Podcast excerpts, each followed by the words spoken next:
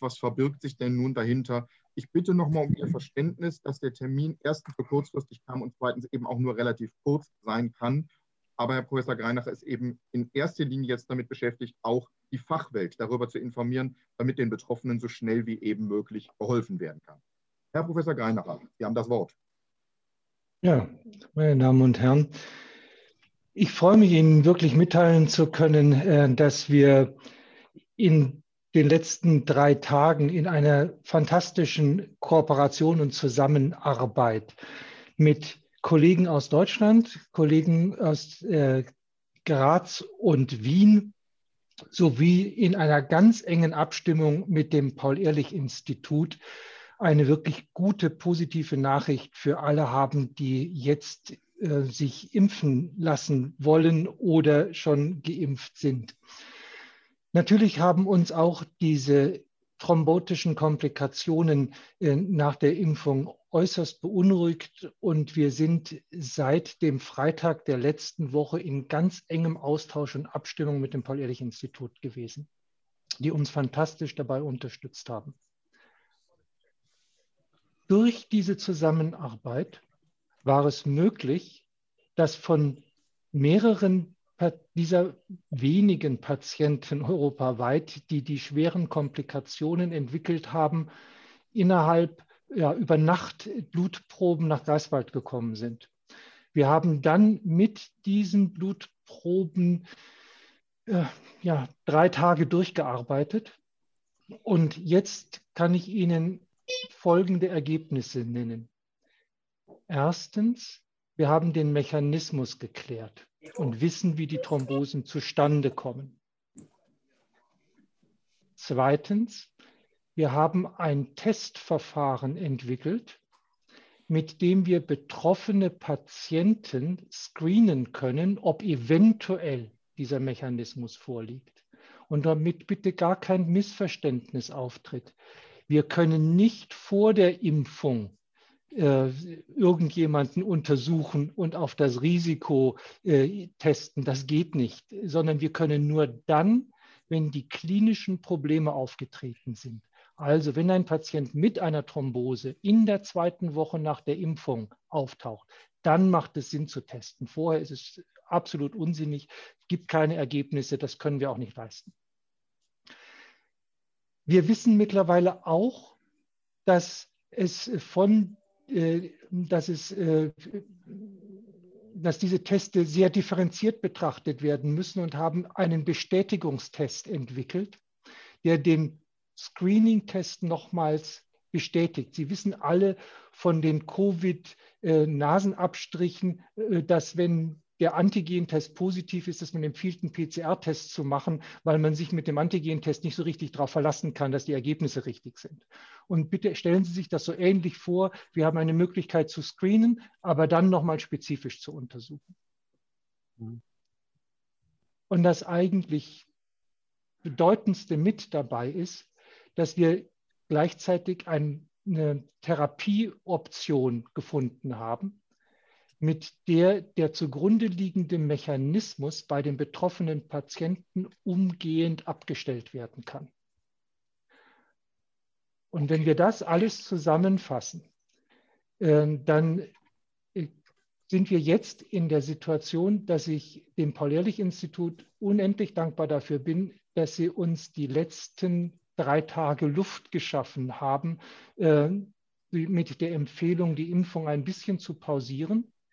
Denn jetzt können wir allen betroffenen Patienten oder Menschen, die geimpft werden wollen, sagen, es wird sehr, sehr selten jemand diese Komplikation entwickeln. Ja, was waren es jetzt? 40 Patienten oder 50 Patienten in ganz Europa auf Millionen von Impfungen. Aber wenn diese Komplikation auftritt, wissen wir jetzt, wie wir sie, äh, wie wir die Patienten behandeln können und wie wir diese Komplikationen gezielt adressieren können.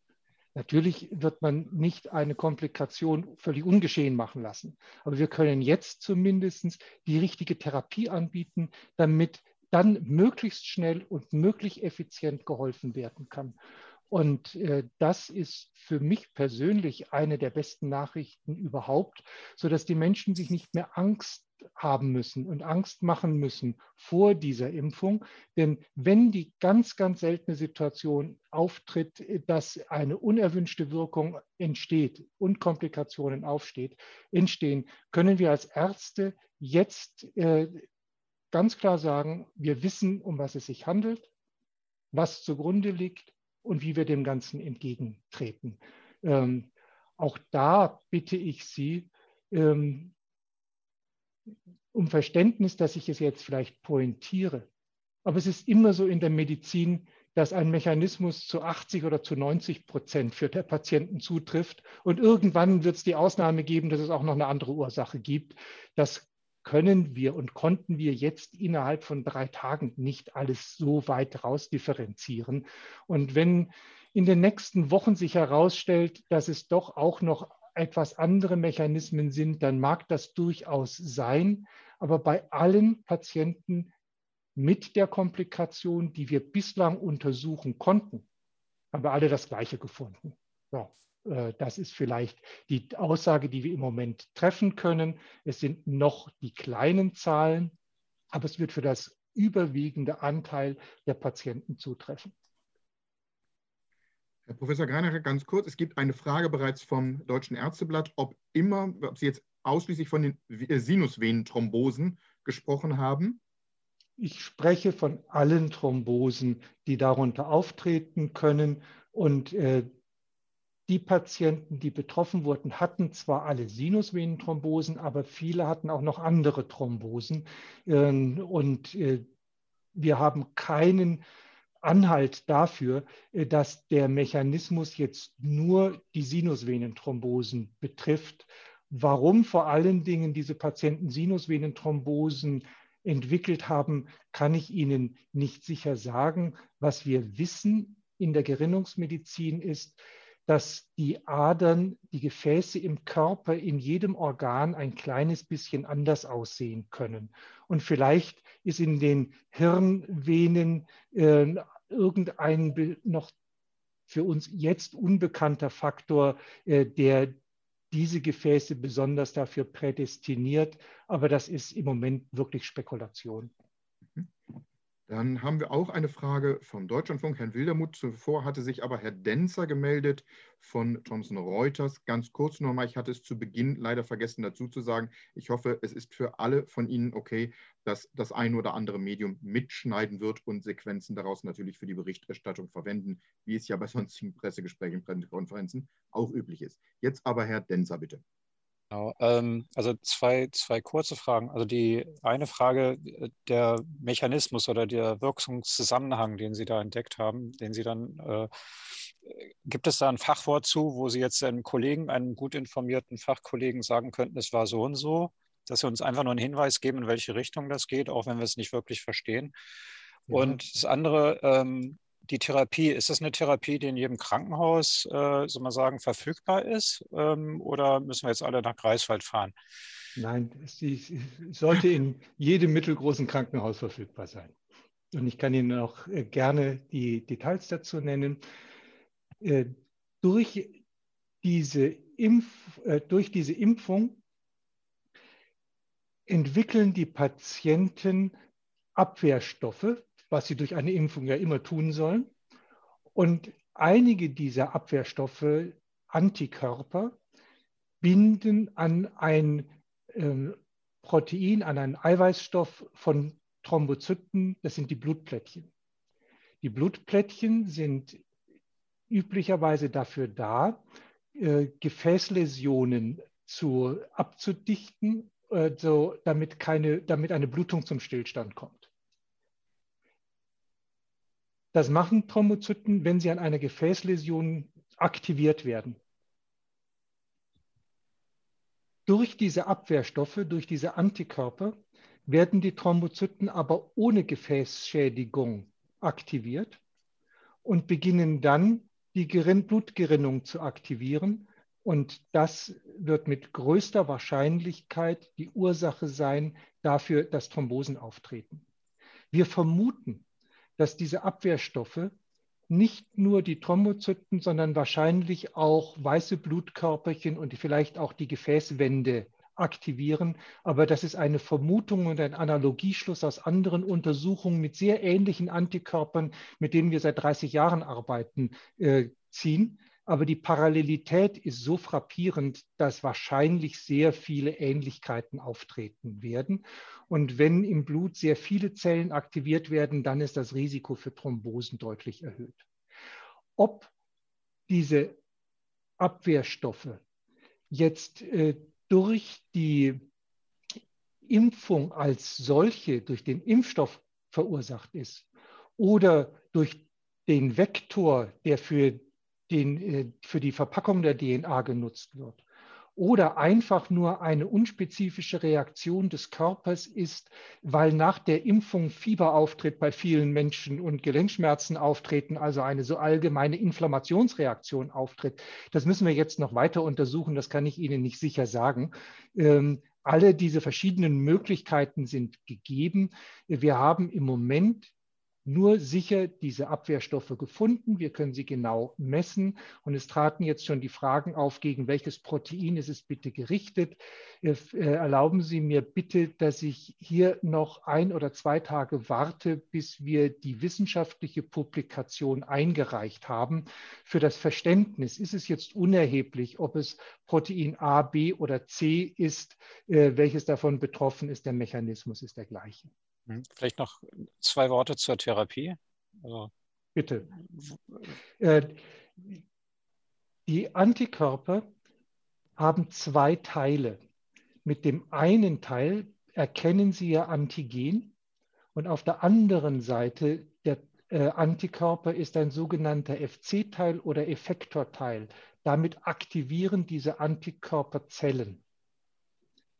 Und dieser FC-Teil, dieser aktivierende Teil, bindet auch an Thrombozyten. Also beide Seiten binden sozusagen an die Thrombozyten.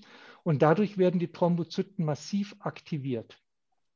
Mhm. Und der Rezeptor, den kann ich Ihnen ganz genau nennen, das ist der FC-Rezeptor Gamma-römisch 2a. Und diesen FC-Rezeptor können wir blockieren durch intravenöses Immunglobulin, IVIGG. Und das ist ein zugelassenes Präparat, was für viele Erkrankungen verwendet wird, was in allen Krankenhäusern für, zur Verfügung steht und in einer Konzentration von 10 Milligramm pro Milliliter hemmt IVIGG bei allen Proben, die wir untersucht haben, den Mechanismus. Jetzt hatte ich Ihnen eben gesagt, dass wir uns mit einem sehr ähnlich gelagerten Krankheitsbild seit 30 Jahren beschäftigen. Das nennt sich Heparin-induzierte Thrombozytopenie. Da können Sie ganz, ganz viele Details nachlesen. Auch dort haben wir gefunden, äh, dass sich der Mechanismus über dieses IVIGG hemmen lässt.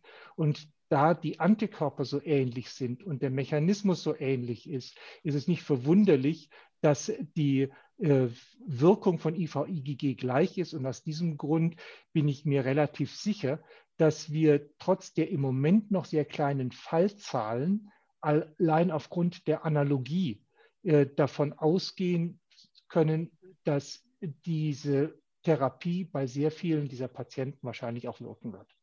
Können Sie zu den Fallzahlen ganz kurz was sagen, Herr Professor Greinacher? Die DPA hatte nachgefragt. Ja, äh, ganz intensiv untersucht haben wir die Blutproben von vier Patienten. Wir haben die Blutproben von drei weiteren Patienten ähm, so untersucht, dass wir die wichtigsten Befunde bestätigen konnten. Es war einfach nicht mehr mehr Blut von diesen Patienten da. Bedauerlicherweise äh, konnte von manchen Patienten gar nicht mehr Blut gewonnen werden. Aber die Detailuntersuchungen äh, sind äh, viermal reproduziert worden und es waren immer wieder die, genau die gleichen Ergebnisse, äh, sodass wir davon ausgehen, dass sie sich auch bei den anderen bestätigen. Und die wichtigsten ähm, sagen wir, Merkmale hat sich dann, haben sich dann auch in den anderen Proben bestätigt. Im Moment sind mehrere Eilkuriere nach Greifswald unterwegs, um weitere Blutproben zu bringen von betroffenen Patienten. Wir werden das ganze Wochenende durcharbeiten, um das zu bestätigen und dann am Montag noch etwas sicherer zu sein. Aber im Moment sind wir uns sagen wir, so weit sicher, dass wir den Fachleuten in der Medizin zumindest Hinweise geben können, wie die Behandlung optimal dieser Patienten durchgeführt werden kann. Worauf sollen Geimpfte nach der Impfung achten, wird gerade gefragt. Ich verbinde das ganz kurz mit der Bitte in die Runde.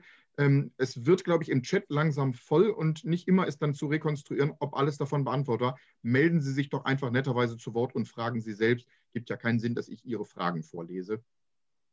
Also nochmal, worauf sollen Geimpfte nach der Impfung achten, Ganz, ganz, ganz wichtig. Viele Geimpfte entwickeln in den ersten zwei bis drei Tagen unangenehme Symptome, habe ich auch.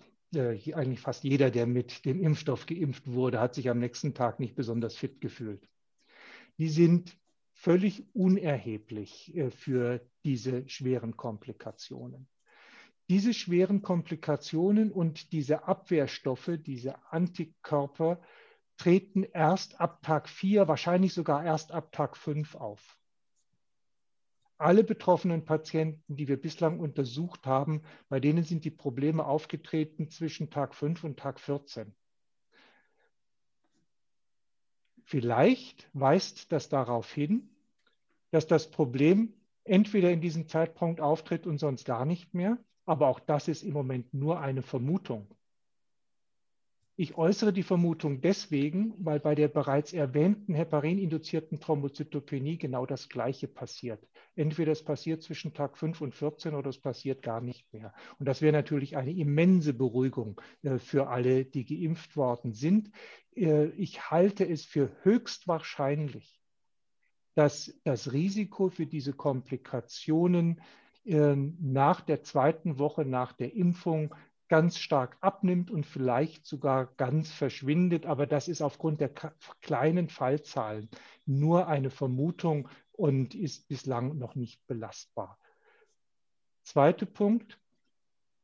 Wenn jemand sich nach der Impfung, nach den ersten zwei, vielleicht drei Tagen eigentlich wieder fit und gut fühlt und dann so nach dem fünften Tag in der zweiten Woche Zeichen einer Thrombose bekommt, also ein schmerzhaftes dickes Bein bekommt oder sehr starke Kopfschmerzen bekommt. Das sind die Zeichen der Sinusvenenthrombose, die Sie auch in Wikipedia nachlesen können nachher noch.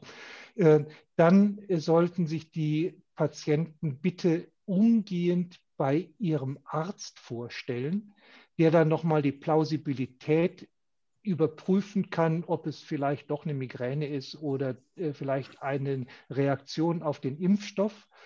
Und danach haben wir jetzt bereits über unsere wissenschaftliche Fachgesellschaft äh, parallel die Information an die Ärzte herausgegeben, welche Teste durchgeführt werden sollen, mit welchen gerinnungshemmenden Mitteln die Patienten behandelt werden sollten und in welcher Situation es sinnvoll ist, intravenöses Immunglobulin zu geben.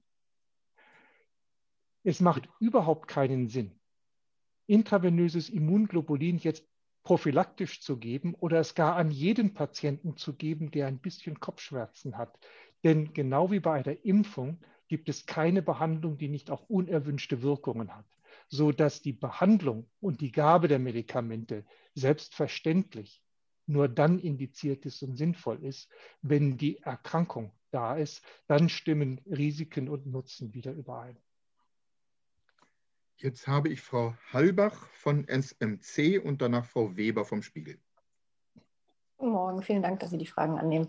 Ähm, Herr Greinacher, ich habe noch mal äh, eine Frage, weil für mich fehlt so ein bisschen der Missing Link in dieser ganzen Kette, ist natürlich das Antigen. Äh, Sie haben jetzt ja. gerade schon gesagt, warten Sie bitte, bis die Fachpublikation draußen ist, aber könnten Sie vielleicht ein paar Hypothesen noch mal erklären? Was haben Sie da so im Kopf, was es sein kann, was da den Immunkomplex bildet mit dem Plättchenfaktor 4? Denn das scheint mir schon der Schlüsselstein zu sein, auch um abzuschätzen, ob das jetzt noch bei weiteren Impfstoffen auftreten kann, diese seltene Nebenwirkung oder nicht, vor allen Dingen bei anderen Vektorimpfstoffen. Wenn es vielleicht der Vektor ist, könnten Sie das vielleicht noch mal ein bisschen ausführen?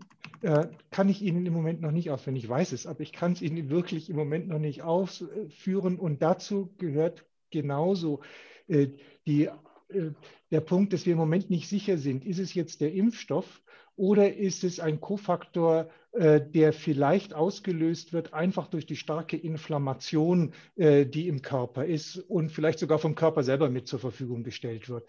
Äh, da muss ich jetzt noch ein bisschen vorsichtig sein. Uns ist es in drei Tagen gelungen, dieses ganze Paket abzuarbeiten. Üblicherweise braucht es, glaube ich, für jede einzelne dieser Punkte, die ich Ihnen heute genannt habe, Forschungsarbeit von fast einem Jahr oder noch länger. Ähm, wir haben alle Informationen jetzt so schnell zur Verfügung gestellt, damit möglicherweise betroffene Patienten umgehend behandelt werden können. Vielleicht auf das kleine Risiko hin, dass ich noch nicht den letzten Puzzlestein im Puzzle Ihnen äh, komplett darlegen kann. Ähm, als Wissenschaftler wäre es mir fast lieber gewesen, wir hätten noch drei Wochen gewartet und hätten das Bild wunderschön poliert und gerahmt. Äh, aber das ist angesichts der Schwere der Komplikationen aus meiner Sicht nicht gerechtfertigt. Und deswegen wählen wir einen Balanceakt, um möglichst schnell die Information herauszugeben, vor allen Dingen aber auch, um nochmal deutlich zu machen, es war sinnvoll, jetzt einige Tage abzuwarten mit der Impfung, bis wir wissen, um was es geht. Und jetzt haben die Mediziner und Wissenschaftler ihre Hausaufgaben gemacht und können Patienten wieder die entsprechende Sicherheit geben, was unsere Aufgabe ist. Und an der Stelle darf ich nochmal betonen, dass es eine so ungewöhnlich und fantastische Zusammenarbeit war zwischen allen Beteiligten und eine unglaubliche Unterstützung von Seiten des Paul-Ehrlich-Institutes. Ohne das wäre es unmöglich gewesen, das in einer so kurzen Zeit zu schaffen. Ihr Capella vom Standard. Entschuldigung, Moment. Frau Weber hatte sich zuvor gemeldet vom Spiegel. Nehmen Sie mich nicht übel, Frau Capella. Ähm, ja, vielen Dank. Äh, Entschuldigung, ich muss die Kamera leider auslassen. Ähm, ich, mich würde Folgendes interessieren. Laut PI und EMA ist ja das allgemeine Thromboserisiko nach der Impfung nicht erhöht. Wie passt das denn zu Ihren Untersuchungen? Und noch eine anschließende Frage. Ähm, außerdem sind ja die meisten Fälle dieser Sinusvenenthrombosen bei Frauen äh, beobachtet worden. Aktuell 13, 12 der 13 Fälle in Deutschland bei Frauen. Äh, können Sie das erklären? Ich kann es noch nicht erklären. Das wäre vermessen, aufgrund von vier Fällen, die wir untersucht haben, das zu erklären zu wollen. Es gibt verschiedene Möglichkeiten, es zu erklären.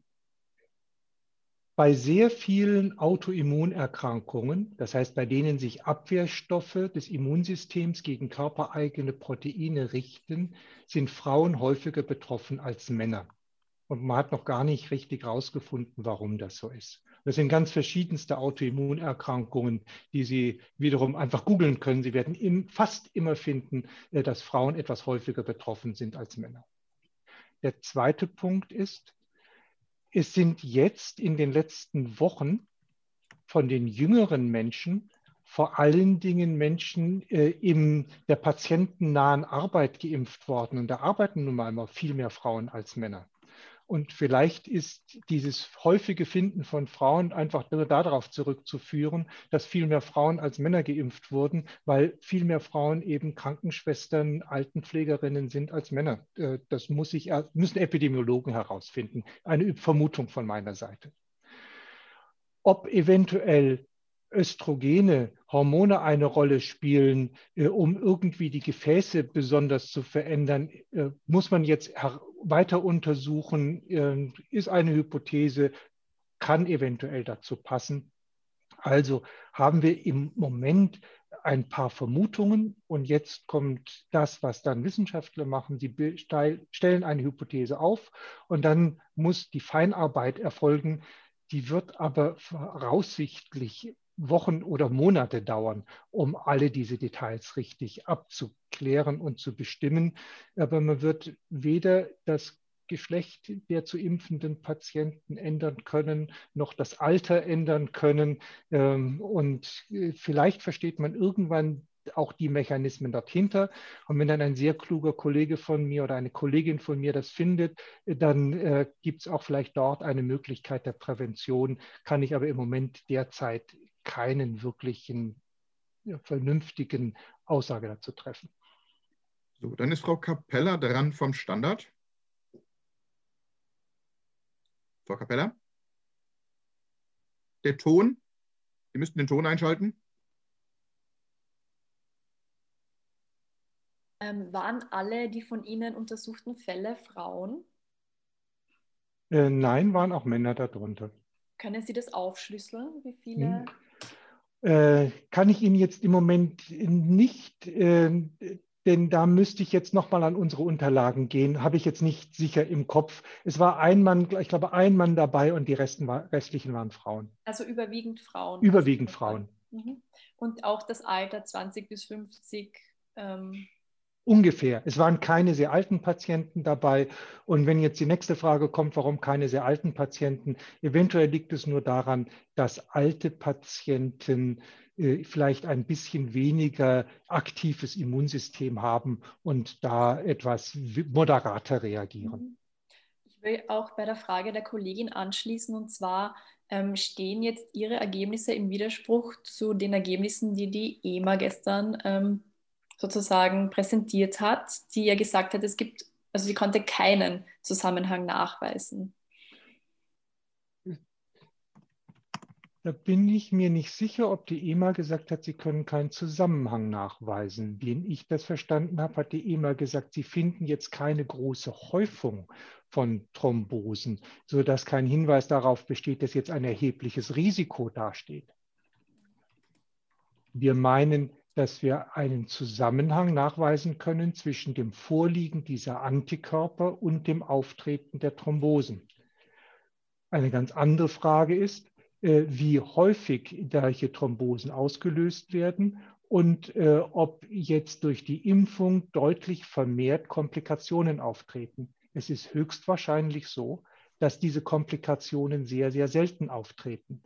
Aber die Aufgabe von Medizinern ist es, auch für Patienten zu sorgen von sehr seltenen Ereignissen. Und das haben wir diesmal getan. Und vor allen Dingen ist es das Wichtige, niemand von uns weiß vor der Impfung, ob er zu der sehr seltenen Gruppe gehört. Und alle die Menschen können sich jetzt darauf verlassen, dass wenn vielleicht in den ganz, ganz seltenen Fällen eine Komplikation auftreten sollte, dass sie dann umgehend richtig behandelt werden. Und dann ist das Problem höchstwahrscheinlich schon sehr viel geringer, als wenn man erst suchen muss, wie denn die Behandlung durchgeführt werden soll. Darf ich ganz kurz noch einhaken? Entschuldigung, jetzt muss ich doch mal unterbrechen, ehe das hier zum Zwiegespräch gibt. Es gibt noch mehrere Nachfragen. Ähm, Herr oder Frau Lenzen-Schulte hat mehrere Fragen, habe ich aufgeschrieben. Frau Weber hatte, glaube ich, eine kurze Nachfrage. Es gibt eine Frage von Herrn Kekulé. Das sind die, die ich auf der Liste habe. Ähm, es gibt aber auch noch die allgemeine, sicherlich alle interessierende Frage, ob es denn eine Vorabversion Ihrer Veröffentlichung geben wird, die dann auch den Kolleginnen und Kollegen, die hier in der Runde mit dabei sind, ähm, vorher zugestellt werden kann. Dann natürlich ähm, mit der klassischen Freigabefrist. Ist das so geplant, Herr Verbresser Greinacher? Ich vermag es. Wir hatten noch nicht die Gelegenheit, darüber zu sprechen, deswegen frage ich selber in der Runde. Ähm, wir haben die letzten, was ist das jetzt, 72 Stunden äh, mehr oder weniger 65 Stunden davon durchgearbeitet. Wir schreiben das Ganze jetzt zusammen, stimmen uns mit der Zeitschrift, dem Medizinjournal ab, ob sie einer Vorveröffentlichung aufgrund der Brisanz der Daten zustimmen. Dann stellen wir es gerne allen zur Verfügung. Und ansonsten müssen wir uns an die Regeln der wissenschaftlichen Publikationstechnik äh, halten äh, und entsprechend dann die Daten auf einer Plattform zur Verfügung zu stellen, die auch mit der entsprechenden Zeitschrift abgestimmt ist sollte aber bei der Präsenz der Daten höchstwahrscheinlich möglich sein. Sobald das geklärt ist, werden wir das machen. Äh, haben wir aber bislang noch nicht geschafft. Dankeschön. So, Herr oder Frau Lenzen-Schulte, ich bitte um Entschuldigung, dass ich es nicht weiß. Ja, ich, ähm, Martina Lenzen-Schulte, Deutsches Ärzteblatt. Ich würde gern wissen, ähm, die Ärzte in den Kliniken oder ambulant, wie immer, welche Tests sollen die denn machen? Wie soll das denn aussehen? Äh, was müssen die überprüfen? Ja, äh, darf ich Sie auf die Stellungnahme der GTH verweisen? Die Ihnen Herr Arns auch sofort zuschicken kann. Da steht es im Detail äh, drin, das, sonst sind wir hier zu sehr in der Fachdiskussion. Okay, das ist also rausgegangen. Danke. Ist rausgegangen. Mhm. Klar, Ja. wir haben es gestern Abend fertig gemacht und wir hatten mit dem Paul-Ehrlich-Institut vereinbart, dass wir unsere Informationen, sagen wir mal, so weit zurückhalten, äh, bis die gestrige Sitzung der EMA auch abgeschlossen war. Ich halte das auch für richtig äh, und äh, jetzt sind die Informationen herausgegeben worden. Danke, vielen Dank. So, Frau Weber vom Spiegel, ich nehme an, Ihre Nachfrage hatte sich erledigt, weil sie nochmal gestellt Ähm, ja, hat sie. Wunderbar. hat Dann ist Herr Kekulé dran. Herr Kekulé? So, ich, äh, ähm, kann man mich hören? Ja, Ja, nicht sehr äh, laut, aber immerhin. Dank. Und äh, ich habe leider kein Bild. Ich bin vom MDR aktuell gebeten worden, ganz kurz hier reinzuspringen. Darum konnte ich die Kamera nicht ähm, aktivieren. Lieber Herr Greinacher, ich habe nur eine kurze Frage. Ähm, haben Sie irgendeine Vorstellung, ob diese gegen Thrombozyten gerichteten Antikörpern nur bei den Patienten mit den Sinusvenenthrombosen vorkommen oder ob das nach der Impfung öfters vorkommt äh, und ähm, aber nur in diesen besonderen Fällen sich durch diese Krankheit manifestiert? Ich habe eine Ahnung, äh, diese Antikörper sind gar nicht so selten, aber sie unterscheiden sich. Die Antikörper, die Probleme bereiten, die haben eine bestimmte Eigenschaft, die wir mittlerweile mit unserem Bestätigungstest genau nachvollziehen können und die scheinen extremst selten zu sein. Also äh, es macht jetzt keinen Sinn, mit einem einfachen Test alle Menschen zu screenen und alle verrückt zu machen. Ähm, da kommt nur Unsinn bei raus, äh, sondern äh, es sollte bitte nur untersucht werden, wer eine Klinik hat. Also nur untersucht werden, wenn Thrombosen da sind oder die Thrombozyten in der zweiten Woche abgefallen sind. Es wäre fatal und völlig, äh, es wäre fatal und wahrscheinlich gefährlich, weil es dann zur Übertherapie führt, wenn jetzt alle Patienten vorsichtshalber einfach mal untersucht werden. Äh, da äh, wird, würde größter Unsinn passieren. Und deswegen möchte ich jetzt auch im Moment gar nicht den Testmöglichkeiten so breit überall streuen, äh, weil ansonsten ähm, eine nicht sinnvolle Testerei Epidemie stattfindet, äh, deren Konsequenzen wahrscheinlich gravierender sind, äh, als wir uns das im Moment vorstellen. Wie groß war denn Ihre Negativkontrolle? Also wie viele, äh, wie viele Patienten haben Sie untersucht, die keine Sinusvenenthrombosen hatten, aber mit AstraZeneca geimpft wurden und die diesen, die diesen Antikörper nicht hatten? Wir haben von Geimpften derzeit, glaube ich, 250 oder 350 mittlerweile untersucht. Vielleicht sind es mittlerweile schon mehr. Äh, Und wir haben von Normalbevölkerung in der insgesamt, glaube ich, dreieinhalbtausend untersucht.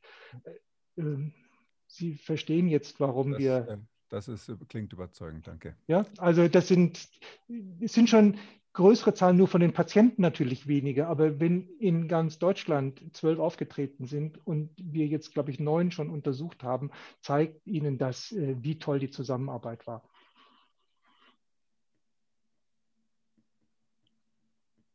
Dann gab es. Doch, Frau Capella hatte doch noch mal eine Nachfrage. Eine spezifische österreichische Sichtweise. Genau, ähm, mich würde interessieren, welche ähm, Kliniken in Österreich beteiligt waren. Sie haben gesagt Graz und Wien. Könnten Ja. Sie die Krankenhäuser ähm, nennen? Weil es gibt doch, glaube ich, in Wien mehrere.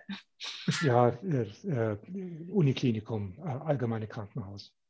Und in Graz die medizinische Universität. Wissen Sie, ich kenne mich jetzt nicht ganz so mit, den, mit der Krankenhauslandschaft in Österreich Mhm. aus, dass ich es Ihnen genau sagen kann. Es sind Kollegen, die ich über unsere Fachgesellschaft sehr gut kenne. Wir arbeiten seit Jahren zusammen und darüber hat es gut funktioniert. Und wenn Sie das ansprechen, dann kann ich Ihnen auch sagen, die Diskussion mit den Kollegen in Österreich, das war der Startpunkt, um auf die richtige Idee zu kommen.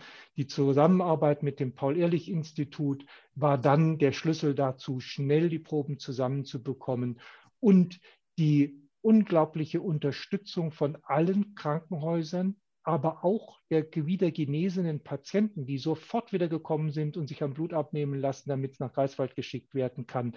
Das war der Schlüssel dazu, dafür, dass es so schnell gegangen ist. Das ist echt, das ist absolut eine fantastische Zusammenarbeit und alles organisiert und moderiert hat zum großen Teil, da haben das die Mitarbeiter des Paul-Ehrlich-Institutes, ähm, die eine fantastische Leistung gezeigt haben in den letzten Tagen.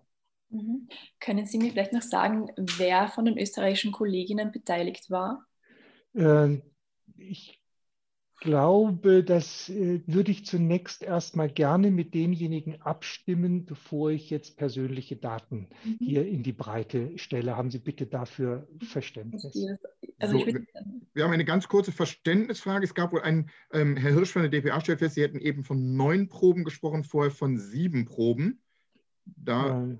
Ich da jetzt nochmal nach, wie die genaue Zahl ist. Und dann habe ich noch zwei Wortmeldungen von Frau Weber und Frau Hennig. Sie haben vollständig recht. Ähm, und äh, jetzt merkt man äh, den Effekt äh, von vielleicht doch nicht richtig Schlaf gefunden zu haben.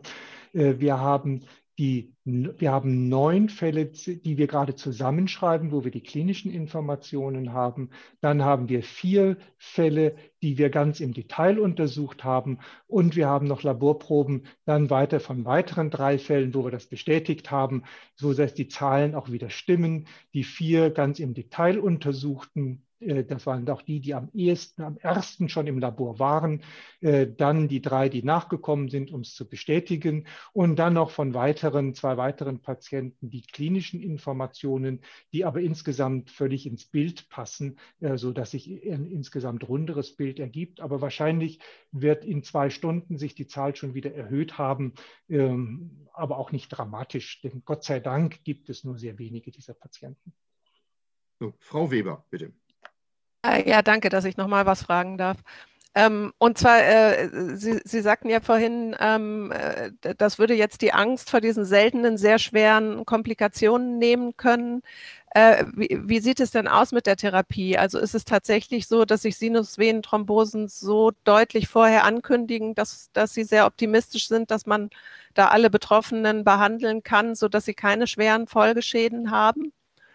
Ähm, Frau Weber, ich bin ähm, Gerinnungsexperte äh, und Immunhämatologe, Transfusionsmediziner. Ich bin nicht der Experte für die Behandlung von Sinusvenenthrombosen. Eine Sinusvenenthrombose ist mit Sicherheit eine schwere Erkrankung, ohne jede Frage.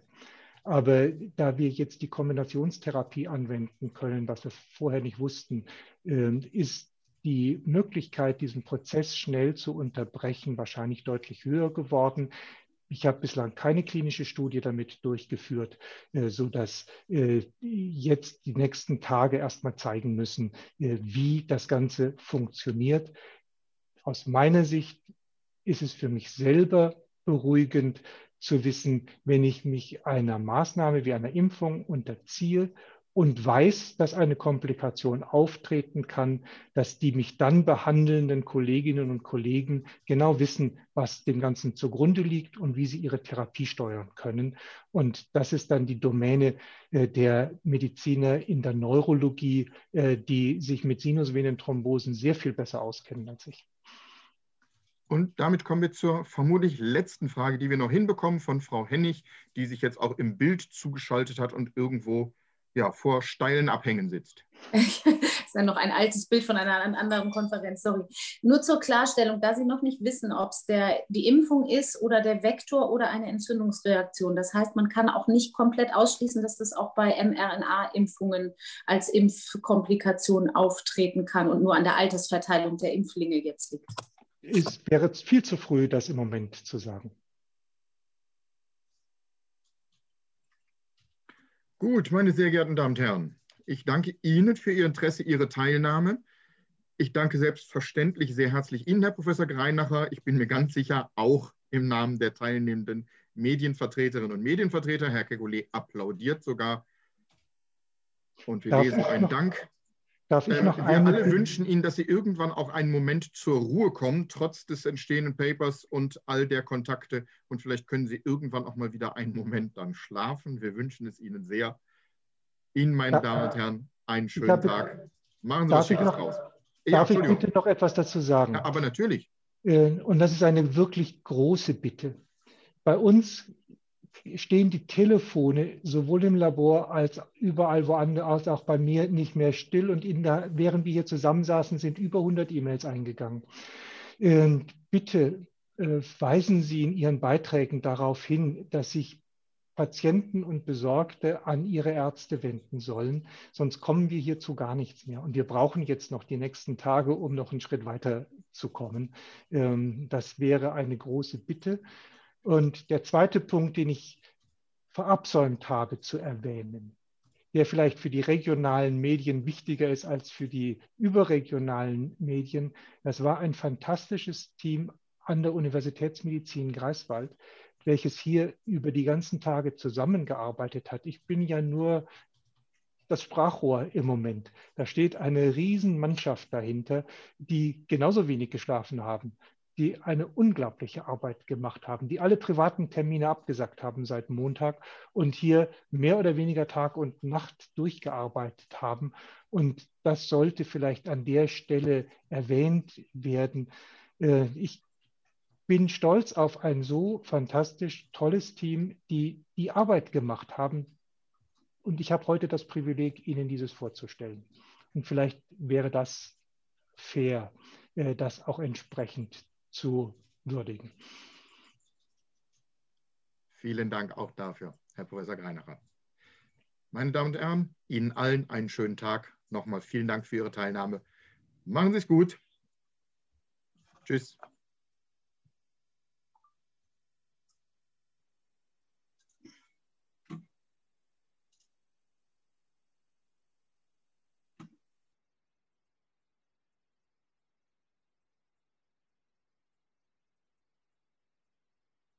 So, einige sind noch drin. Ich warte noch ab. Herr Professor Greinacher, Sie sind noch einen ganz kurzen Moment da.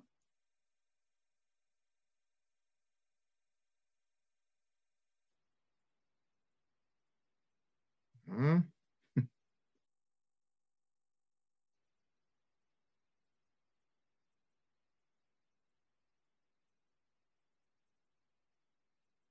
Doppelteilnahme NDR Info dauert an.